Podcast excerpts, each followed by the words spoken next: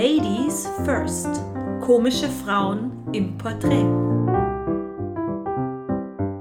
Ein Podcast von Franziska Wanninger und Claudia Pichler.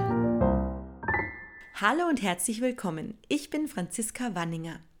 Meine wunderbare Münchner Kollegin Claudia Pichler und ich stellen euch regelmäßig interessante Frauen aus Kabarett und Comedy vor. In dieser Folge war ich zu Gast bei der Kabarettistin, Schauspielerin und Autorin Lisa Fitz. Sie ist als Tochter der bekannten bayerischen Künstlerdynastie Fitz in Zürich geboren und in der Nähe von München aufgewachsen. Nach dem Gymnasium absolvierte sie eine Schauspielausbildung und anschließend ein Musikstudium. 1972 erlangte sie durch die Moderation der bayerischen Hitparade erste größere Bekanntheit.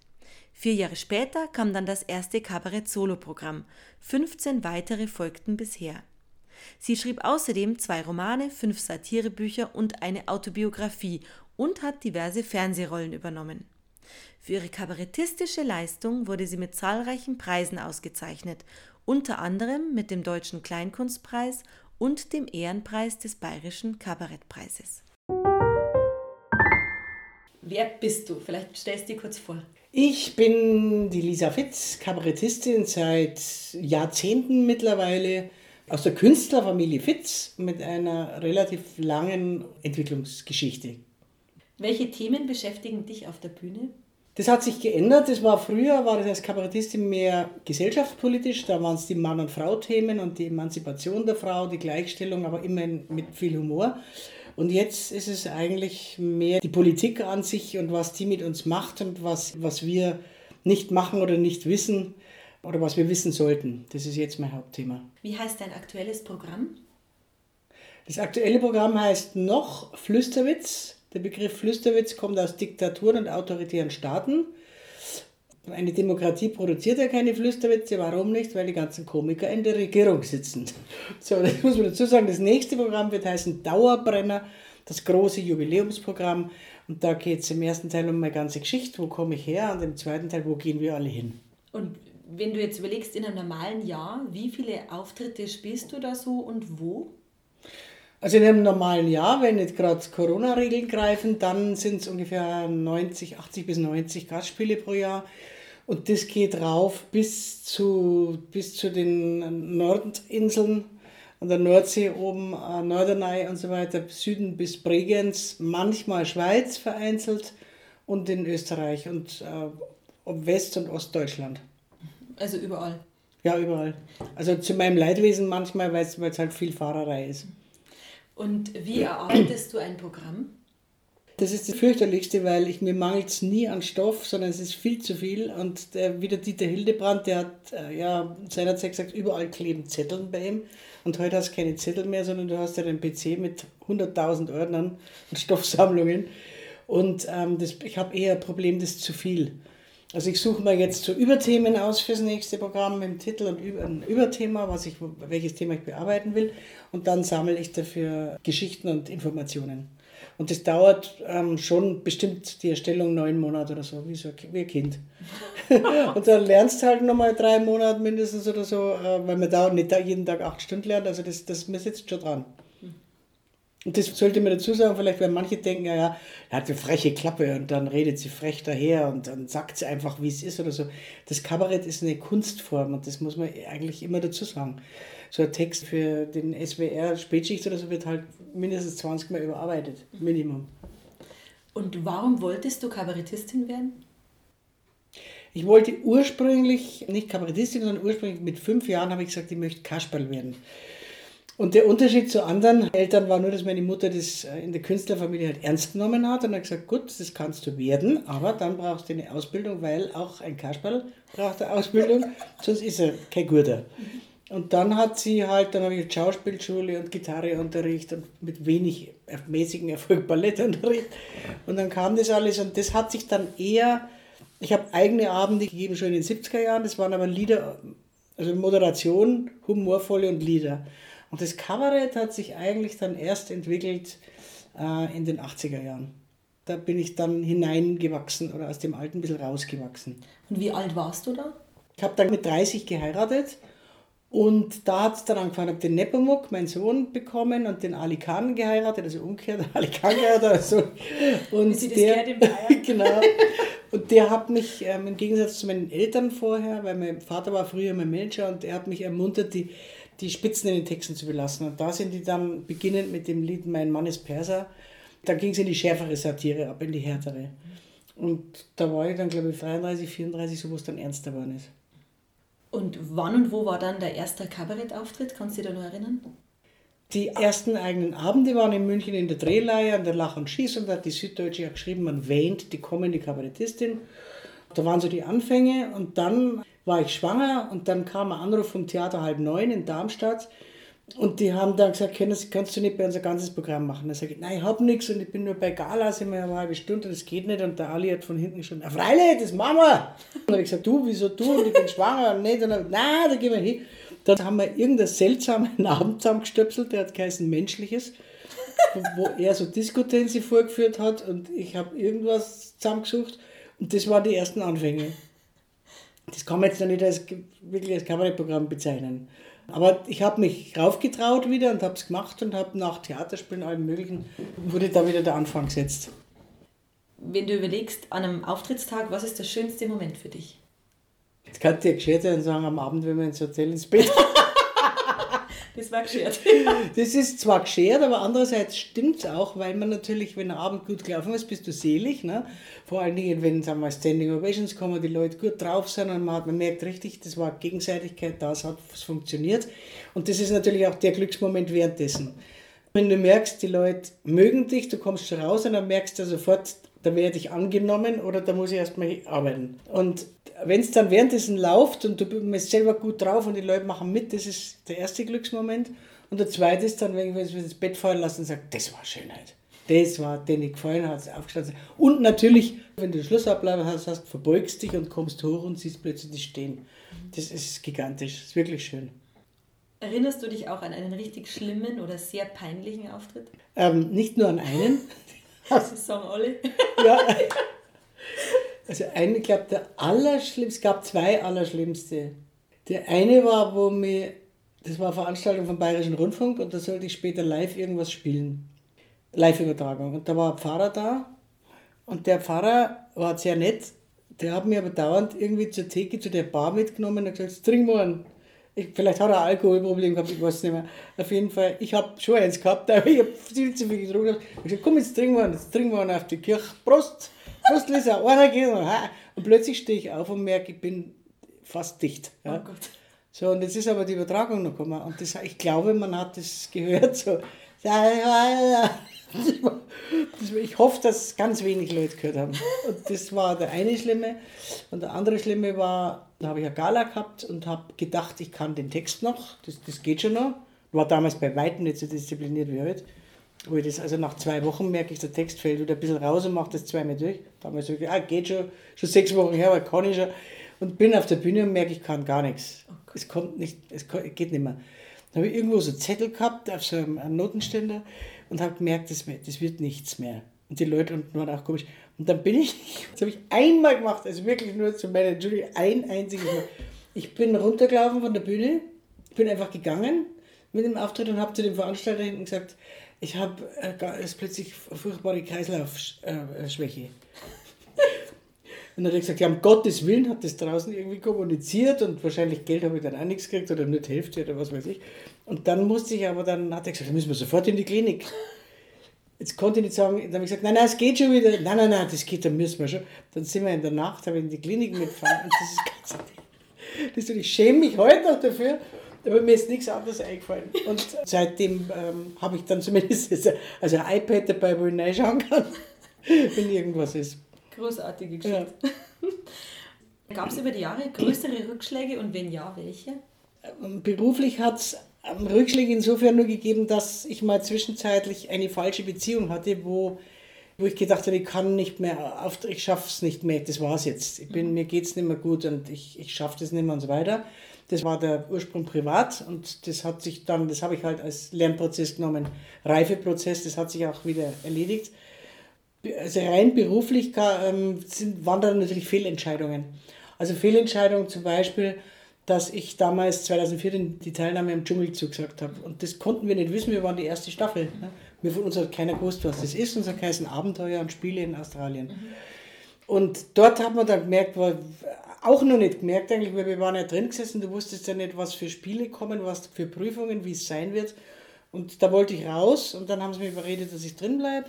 Hätte ich rausgehen sollen und das hat mich Jahre gekostet, um wieder die Seriosität zu vermitteln und denen zu sagen, ich bin trotzdem gegen so platte Sendungen, aber es war ein bisschen schon, es war schon über, über den Tisch ziehen damals. Und die alle nach uns haben natürlich gewusst, was da läuft, weil sie es gesehen haben. Und wir haben es einfach nicht gewusst. Das haben wir gedacht, gut, also zwölf Tage Primetime, gut bezahlt, Australien kann also schlimm nicht sein. Und dann kam was ganz anderes raus. Und das sind Fehlentscheidungen, die einem dann äh, beruflich, wo man fast verbrennt und dann schauen muss, dass man aber wieder, äh, wieder alles hinbiegt. Wie hast du das dann überwunden danach? Ich habe mich wahnsinnig geärgert über die Branche und der, der netteste Kollege war der Ottfried Fischer, der damals also aufgestanden ist und hat gesagt, wie der SR damals mit mir umgegangen ist, das war nicht gerechtfertigt, das war nicht fair, weil die in meiner Abwesenheit Entscheidungen getroffen haben. Und ich habe einfach weitergespielt, also ich bin weiter auftreten. Es haben dann verschiedene also Kulturredaktionen oder Veranstaltungen gesagt, nee Lisa, es tut mir leid, das kommen wir nicht. Aber die meisten haben doch, es ging einfach weiter. Mhm. Dann hat das Publikum sich kurzfristig geändert, da waren plötzlich so junge Leute drin, die das gar nicht verstanden haben. Die sind aber wieder weggeblieben und dann kamen die Alten wieder, haben Vertrauen gewonnen, die alten Zuschauer, die Fans. Und ich habe einfach weitergespielt und habe Interviews darüber gegeben und habe bis, bis sich das wieder platt getreten hat. Das war nicht einfach, weil du, du kannst ja nicht ständig den ganzen Tag betonen, dass das nicht aus Geldgründen war, dass ich teilgenommen habe, weil ich war auf dem Zenit meiner Laufbahn. Und du kannst ja nicht den ganzen Tag irgendwie dich rechtfertigen, sondern dass das halt die erste Staffel war und ich habe gesagt, ja, ja, ja, Frau Fitz, ja, ja. Und sondern du musst einfach warten, bis es vorbeigeht. Und das ist mir eine Lehre, weil die hätten jetzt wieder angerufen und hätten gefragt nach allem Möglichen, aber ich gerade erst heute telefoniert und gesagt, tut mir leid, das geht nicht. Und da ist man oft halt in einem langen Künstlerleben, ist einfach leichtsinnig ja, und denkt, ah ja, super, das ist wurscht, das mache ich jetzt. Und dann nachher denkst du, oh, oh, das war falsch. Das, und das kommt vor. Das kommt einfach, das ist so. Damit muss man leben. Das glaube ich. Hast du weibliche Vorbilder? Oder gehabt? Ja, also eher männliche, muss ich sagen, also weil in meiner Familie, mein Großvater war der, der, der Gründer der Familie Fitz und der war Humorist und, und ähm, Autor und also Stückeautor und Schriftsteller. Der war eigentlich mein Vorbild innerhalb der Familie. Meine Mutter war tolle Bühnenfrau, aber die habe ich eher irgendwie angebetet, als dass sie für mich Vorbild gewesen wäre, weil ich eher auf der komischen Seite war. Und später waren es Vorbilder, die eigentlich keine waren, aber die ich verehrt habe. Also die Tina Turner zum Beispiel ist einfach eine Mörderfrau, die bis zu der Tina Turner warst du ja ab 45 alt und draußen. Also du hast einfach keine Chance mehr gehabt. Und die hat ja das gebrochen. Also dieses Vorurteil, die ist mit 45 eine zweite Rockkarriere gestartet, hat ihren Alten ausgeschmissen und hat als Rockröhre, als schwarze Frau mit Mitte 40 nochmal so losgezogen und das ist, die hat das eigentlich ähm, auch für alle Hollywood-Stars und so weiter dann erweitert, dass du heute kannst du, was weiß ich, spielen bis du umfallst. Ne? Deswegen hatte ich die als Vorbild, weil die so stark und so, so toll war. Also in einer, in einer, als Frau. Mhm. Ist es Vorteil oder Nachteil, im Kabarett eine Frau zu sein? Das habe ich mich nie gefragt, weil ich mit meinem Frausein nie ein Problem gehabt habe. Also mit meiner Rolle als Frau. Ich hätte, nie ein Mann, ich hätte ein Mann nur sein wollen für zwei Tage, vielleicht mal um zu sehen, wie sich der fühlt. Aber ich habe das schon auch ausgenutzt, dass ich eine Frau bin. Ich habe die Möglichkeiten gesehen. Ich, ich habe mit Frauen in meinem Leben eher Probleme gehabt als mit Männern und die haben mich sehr gefördert. Also ob es der Dieter Hildebrand war oder auch mein Vater, mein Großvater, alle, die um mich herum waren, haben mir eigentlich dazu beigetragen, mich zu fördern. Muss ich wirklich dankbar sein, auch meine Mutter. Obwohl die, die Weiber in der Familie waren so stark und so dominant, da musste ich eher gegen die anstinken und gegen die ankämpfen und die aus denen aus da rauswachsen, aus dem Status der Unterlegenen. Und bei den Männern gegenüber, das war halt ja so, wenn du aus dieser 68er Zeit kommst, ich habe es vor ein paar Tagen erst in einem Interview geschrieben, da gab es ja nicht Hashtag MeToo, sondern die Männer haben halt gegrapscht und getatscht nach Lust und Liebe. Und man hat dann aber durch diese Zeit der sexuellen Libertinage damals auch gedacht, wenn man dem immer nachgegeben hat, das ist richtig und das gehört so. Und viel später habe ich eigentlich zuerst auf einem ganz anderen Weg zur eigenen Moral gefunden, wo ich mir gedacht habe, die waren schon dauernd übergriffig. Also das, deswegen kann man es nicht so ganz auseinanderfieseln, weil ich eigentlich ein gutes Verhältnis gehabt habe, aber eigentlich manchmal schon diesen ganzen Verführungen zu schnell nachgegeben habe. Also du konntest dann nicht mehr trennen, wer fördert dich weil und wer ist nützlich und wo hättest du sagen müssen, Bratzen weg oder so. Das hat sich alles so ein bisschen vermischt in diesen Zeiten, weil da gibt es einen schönen Spruch, wer, wer zweimal mit demselben pennt, gehört schon zum Establishment oder wer sich an die 70er erinnern kann, der hat sie nicht erlebt. Also das sind schon andere Zeiten gewesen, auch, muss man sagen. Und auch jetzt in den Anfangsjahren dann, dass du den Eindruck gehabt hast beim Veranstalter oder so, dass der dir zu nahe kommt oder, oder irgendwie so in die Richtung? Na, Veranstalter waren, die waren sauber. Also da habe ich das eigentlich nicht erlebt, eher bei, bei Musikerkollegen, Produzenten oder Toningenieuren oder so, also aus der, aus der eigenen Branche. Mhm. Also am Anfang hatte ich eher das Gefühl, wo ich angefangen habe, dass mich jeder, weil wenn du natürlich ein junges Mädel bist, ich bin ja bekannt geworden durch die Bayerische Hitparade, die habe ich moderiert, senkrecht, Starter über Nacht, plötzlich durch den Bayerischen Rundfunk. Und dann wollte ich mich rausarbeiten und habe irgendwann zu meinem Vater gesagt, lieber fünf Leute in der Kleinkunstbühne als diese Szene noch, mit der habe ich gar nichts zu tun. Mitte der 80er kam der Hildebrand mit dem Scheibenwischer, der, der hat dann, oder der Klaus-Peter Schreiner, der als Autor, der für mich auch geschrieben hat. Da haben die natürlich wenn du eine junge Frau, junges Mädchen bist, die Männer sehen dich gern und sie fördern dich. Mhm. Ja, man sollte es halt dann geschafft haben, bis man 50 ist. das ist ein fieser Satz, aber die waren, die waren mir wohlgesonnen und zwar aber nicht so, dass sie, dass sie jetzt gesagt hätten, so jetzt legst du hin und dann darfst du mitspielen in der Fernsehsendung. Also, also das war nicht so. Mhm. Sondern sie haben halt mich gern dabei gehabt und gern gesehen. Also insofern hatte ich jetzt keinen Nachteil durchs Frausein. Okay. Was man dazu sagen müsste, ist, dass ich schon, also was ich mir selber zugute halten muss, dass ich viel Eigenständigkeit und Originalität gehabt habe, sowohl in den Liedern Ich bin blöd, die ich damals geschrieben habe, später Mein Mann ist Perser, das waren Lieder, die hatten wirklich eine Einzigartigkeit. Und das haben die Leute auch gespürt, weil ich aus der Künstlerfamilie gekommen bin und die Komik in der Darbietung und das Liederschreiben, die haben schon gemerkt, das ist äh, was Besonderes. Ne? Und insofern war die Förderung jetzt nicht nur, weil die Männer gerne ein nettes Mädel gesehen haben, sondern weil man halt das auch mitgebracht hat. Und es hat sich aber, sie haben mich also nicht abgelehnt oder so, sondern gefördert. Das würde da noch dazugehören. Mhm. Hast du schon mal beruflich was erlebt, wo du gedacht hast, als Mann wäre mir das nie passiert? Da müsstet ihr jetzt ganz lang nachdenken. Das würde anschließen an das vorige, dass man natürlich immer irgendwie angegangen worden ist. Na, weil das war, also jetzt ist es ja so strikt teilweise, wie die, wie die mit, der, mit den Gender-Sternchen und mit dem Me Hashtag MeToo und so weiter, dass man in der Zeit, die haben sich anders gehört, die Frauen. Also wir waren auf der Wiesen zum Beispiel, vorhin ist mein Vater gegangen, danach meine Mutter, dann ich und dann irgendeine Tante noch irgendein Onkel. Und dann hat sie ein Psoffener dazwischen trinkt, meine Mutter hat enge Hosen angehabt. Der Psoffener hat ihr so einen Hintern so schön wie eine Melone gegriffen. So, ja, das ist aber so, ganz schön. Und plötzlich, die dreht sich reflexhaft um und macht Bosch und hat dem eine gepfeffert. Mhm. Und vorn dreht sich mein Vater um und sagt, was, was war jetzt das? da sagt sie, nichts weiter, geh nur weiter. Wahnsinn. Ja, einfach selber, das war aber meine Mutter. Ne? Mhm. So, also das heißt, du hast dich halt so gewehrt. Also insofern kann man sagen, was mir als Mann nie passiert werden, sind schon diese deutlichen Anmachen oder diese, diese ganzen Sachen, die man, die man halt einem Mann so nicht passieren würden wo du immer überlegen musst, wie stelle ich mich dazu? Mhm. Wie, wie, wie bringe ich den Vornehmer auf Abstand oder gehe mit? Oder was passiert dann, wenn ich mitgehe?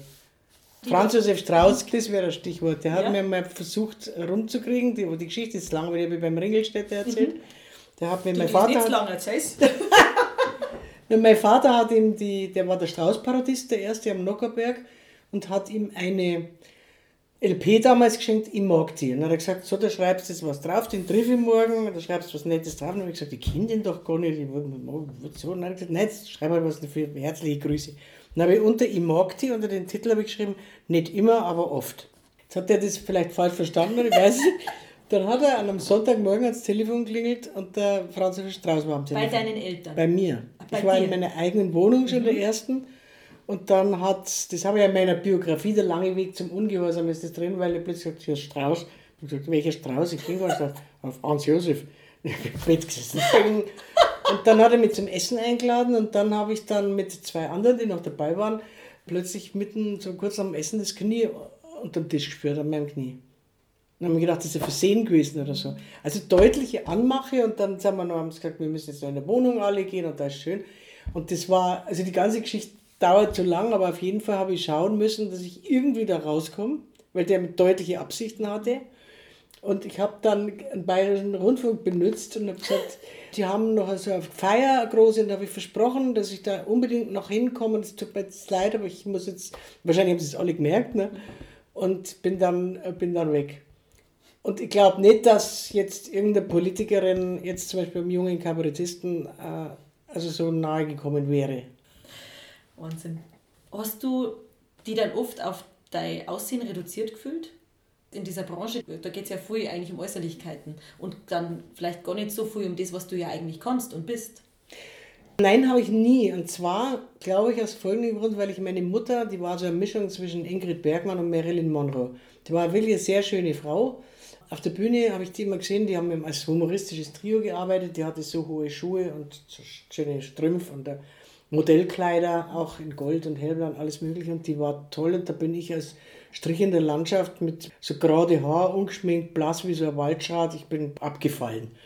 Also hatte ich eher das Bedürfnis, ihr nachzueifern und mehr aus mir zu machen, mich auch herzurichten, auch für die Bühne aufzubereiten und war dann stolz, wenn man das auch wahrgenommen hat das hat mir gefallen und habe dann dadurch den männlichen Zuschauern also die, die bittere Pille mit der Wurst wie am Hund gegeben, weil das Aussehen einfach dann Transportmittel war für die Härtetexte, die dann teilweise rüber haben lassen.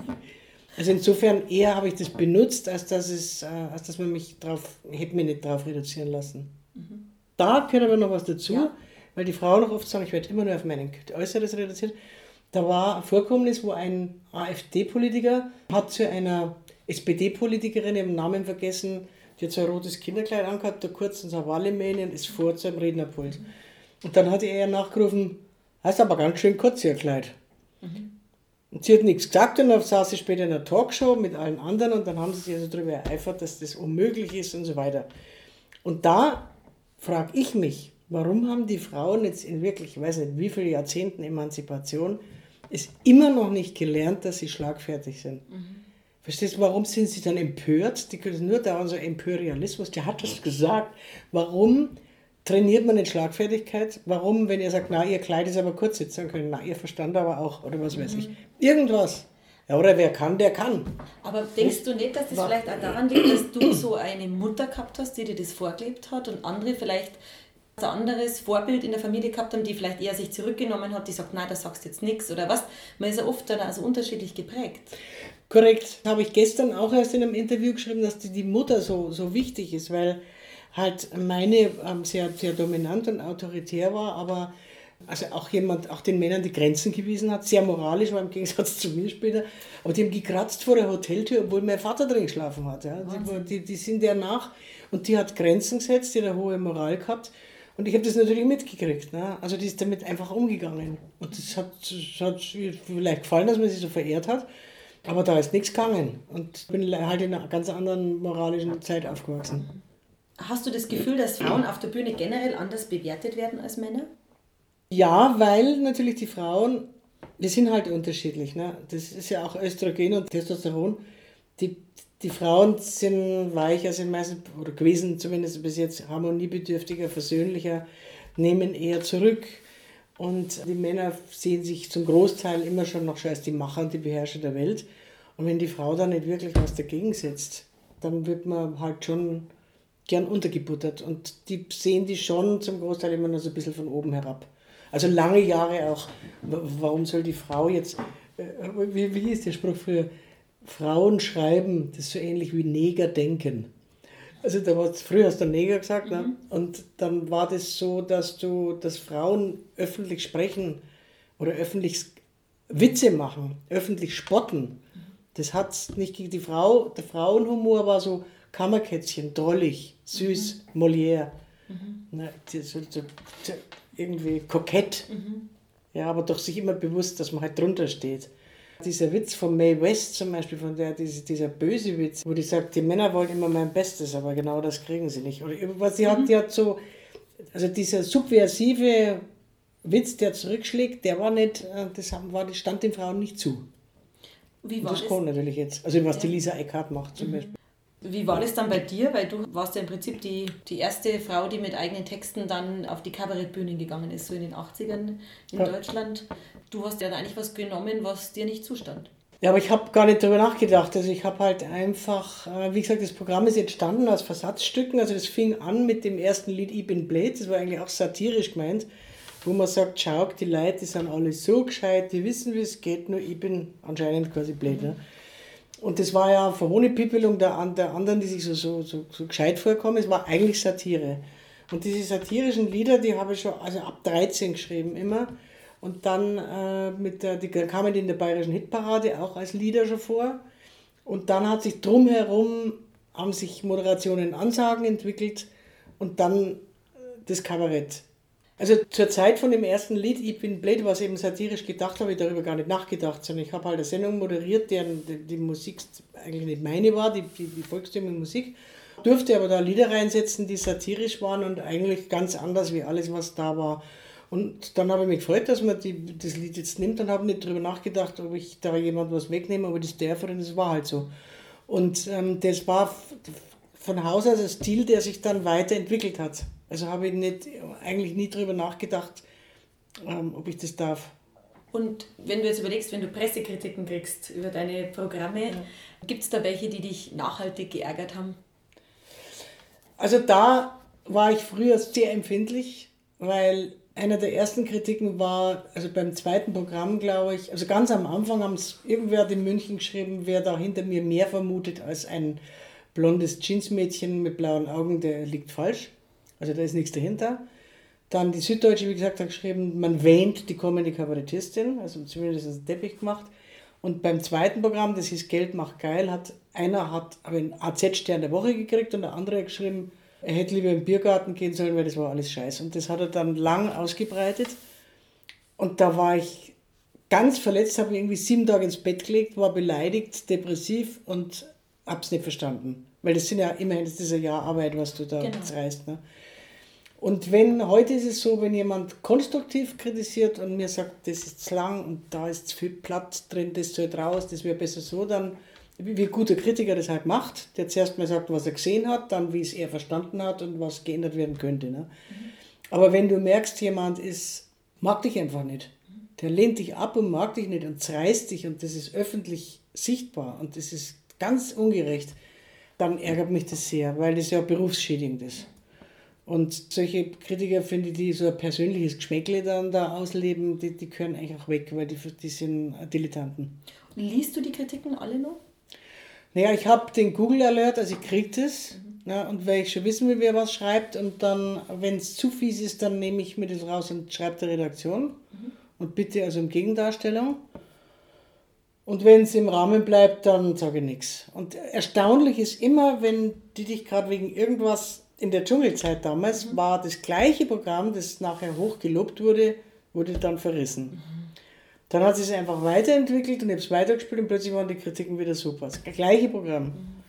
Oder ähm, dann ist auch oft der Anfang, der Start holpert halt. Da sind die Kritiken also, naja, äh, und dann so nach einem Jahr blenden, toll, ja, und sie hat das Publikum im Griff, dann denkt man sich, naja, nach, nach 80 Vorstellungen, darf es ja schon mal sein. Also das ist nicht, ähm, es ist nicht schön und ich finde, da sollten die, die Journalisten ein bisschen mehr Verantwortung haben und ein bisschen mehr nachdenken, dass der Künstler sehr viel Arbeit investiert hat und anders damit umgehen. Verantwortungsvoll. Mhm. Denkst du darüber nach, was du auf der Bühne anziehst? Ja, ja, natürlich, klar. Hast du da immer das Gleiche oder variierst du das? Für ein Programm suche ich mir meistens ein Outfit aus und von dem habe ich dann zwei, zwei ähm, Garnituren. Zwei Garnituren quasi. Und das bleibt dann meistens in etwa so das Gleiche. Und wenn aber, wenn ich auf Galas oder andere Veranstaltungen gehe, dann ziehe ich dann andere Sachen an. Aber ich halte ich finde es sehr wichtig, was eine Frau anhat, weil damit präsentiert sie sich ja. Mhm. Also das ist so, wie ich dir erzählt habe, also die, wenn, wenn ich die eine Russin spiele bei der, bei der Probe und ich habe meine blonden Haare und ich habe Jeans an und habe das Kostüm nicht an mit High Heels und schwarzer Perücke und allem, dann, dann ist die Figur ganz andere. Und deswegen ist es ja auch sehr wichtig, wie man sich präsentiert. Und deswegen mag ich das auch nicht, wenn plötzlich also alle Welt mit T-Shirt und Jeans auf der Bühne steht. Wird das dann auch besprochen in Kritiken, was du anhast? Also in Kritiken wurde es früher schon, weil da hat das eine größere Rolle gespielt, weil da waren die Programme ja teilweise mit mehr Verkleidungen und schillernder und bunter und teilweise mit Musikern und so ein bisschen Paradiesvogelmäßig und so weiter. Und jetzt sind sie normaler, also jetzt, ähm, jetzt eigentlich nicht mehr. Da nehmen sie es nur insgesamt wahr, aber sie gehen nicht mehr besonders darauf ein, weil es normalere Sachen sind als in den, sagen wir, als in den 90er Jahren. Da muss ich vielleicht noch dazu sagen, da bin ich als Domina aufgetreten, das war dann die Frau in Leder, hieß das Lied. Oder wir hatten so ein Deutschland, ein Lackkorsett in Deutschlandfarben, oder ging es um deutsche Ordnung mhm. und deutsche Identität und solche Sachen. Und da, oder zum Beispiel bei Kruzifix, da habe die Mutter Maria gespielt in einem goldenen Kleid. Und das sind natürlich ganz andere äh, Verkleidungen und Kostümierungen. Mhm. Was würdest du einer Frau, die Comedy oder Kabarett machen möchte, raten? Ich würde zuerst mal raten, die Konkurrenz anzuschauen, also alles anzuschauen, ob es das, was sie vorhat, schon gibt. Weil wenn, ich das schon, wenn jemand nur sagt, ah, die ist so wie die Gruber oder wie jüngere Gruber oder so, dann müsste sie überlegen, dass sie das nicht kopiert. Und dann, also erst einmal Konkurrenz, den Marktforschung betreiben. Dann würde ich sie zu mir in Kurs schicken, damit sie da mal zwei, drei Tage drin ist und sieht, ob ihr das nicht so viel Arbeit ist, weil die meisten das grob unterschätzen, wie viel Arbeit es ist. Dann würde ich ihr sagen, sie muss Langstreckenzähigkeit haben, sie muss es wollen und zwar über lange Jahre und darf auch nicht aufgeben. Sie muss einen Drang auf der Bühne haben und gern da stehen oben. Muss jetzt nicht direkt Rampensau sein, nicht, aber doch, sie muss das doch wollen. Und darf da nicht nachlassen. Und ganz wichtig natürlich, sie muss was zu sagen haben. Auch wenn Leute oben stehen wollen, weil es halt toll ist, so wie jetzt halt alle so Influencer sein wollen, äh, und hat im Prinzip nichts zu sagen, dann würde ich sagen, lass bleiben. Deshalb habe ich auch schon Leuten gesagt, wie gesagt, du bist toll als Schauspielerin, aber entweder schreibt dir wer Texte ähm, oder, du, oder du musst besser werden beim Texte schreiben. Oder du lässt es. Ja. Du hast jetzt schon den Kurs angesprochen, also inwiefern unterstützt du Nachwuchskünstler? Ich habe, das nennt sich die erste Münchner Kabarettschule, aber ich mache das nicht als in Schulform, weil das kann ich ja gar nicht nehmen dazu. Wir machen es in, in Kursformen. Und da müssen die Leute alle Texte mitbringen, einen eigenen Text von eineinhalb Seiten. Und da meistens scheitert es da schon dann. Ja, ich weiß nicht, was ich da schreiben. Dann habe ich gesagt, ja, aber was wollen, nicht, was willst du da? Ja, aber es ist zu schwierig. Oder sagen, ja, ich habe versucht, das auswendig zu lernen. Ich habe das jetzt zehnmal durchgemacht, aber irgendwie klappt es nicht. Und die merken dann, gut, wenn sie es hundertmal durchgemacht haben, dann wird es interessant erst. Ne? Muss ich dir nichts erzählen, ja, wie lange das braucht, bis es nichts Das ist Arbeit. Und das wird natürlich, wenn der Mensch so leicht auf der Bühne steht, die Leute zum Lachen bringt, dann denken, ja, super, stelle mir auch auf. Und einer hat mal zu seiner Freundin gesagt, na, wäre das nichts für dich, du bist doch auch so ein Kasperle. dann habe ich gedacht, sag nichts. Ne? Die denken, man stellt sich rauf und labert irgendwas. Schön wär's. Ja, schön wär's. Es gibt so Leute, die sind so, die können so improvisieren. Mhm, stimmt. Die sind gesegnet, aber das, dazu gehöre ich nicht. Das ist halt dann mal gut, mal schlecht, wenn man sowas machen würde. Mhm. Ne? Genau. Gibt es etwas, was dir deinen künstlerischen Werdegang hätte erleichtern können? Ja, mehr Fleiß und mehr Disziplin, weil mich hat in den Jahren zwischen 20 und 30 und anderthalb 30 und 40 alles Mögliche interessiert. Bloß nicht kontinuierlich an irgendwas zu arbeiten. Ich musste immer ein neues Programm schreiben, das auch lernen. Das war jetzt mal ein Drama, bis das fertig war. Aber mir dann alles andere, irgendwie Party, Feiern, Männer, äh, Reisen, alles bloß nicht das, das, sagen wir mal, das gezielte Arbeiten jetzt an der Karriere. Und dafür also ich, ich Glück gehabt. Also ich bin irrsinnig viel aufgetreten. Dafür hast sehr viel Erfolg gehabt. Ich bin irrsinnig viel aufgetreten, habe auch geschrieben oder so, aber ich bin jetzt eigentlich viel, viel konstanter im Arbeiten und, und regelmäßiger.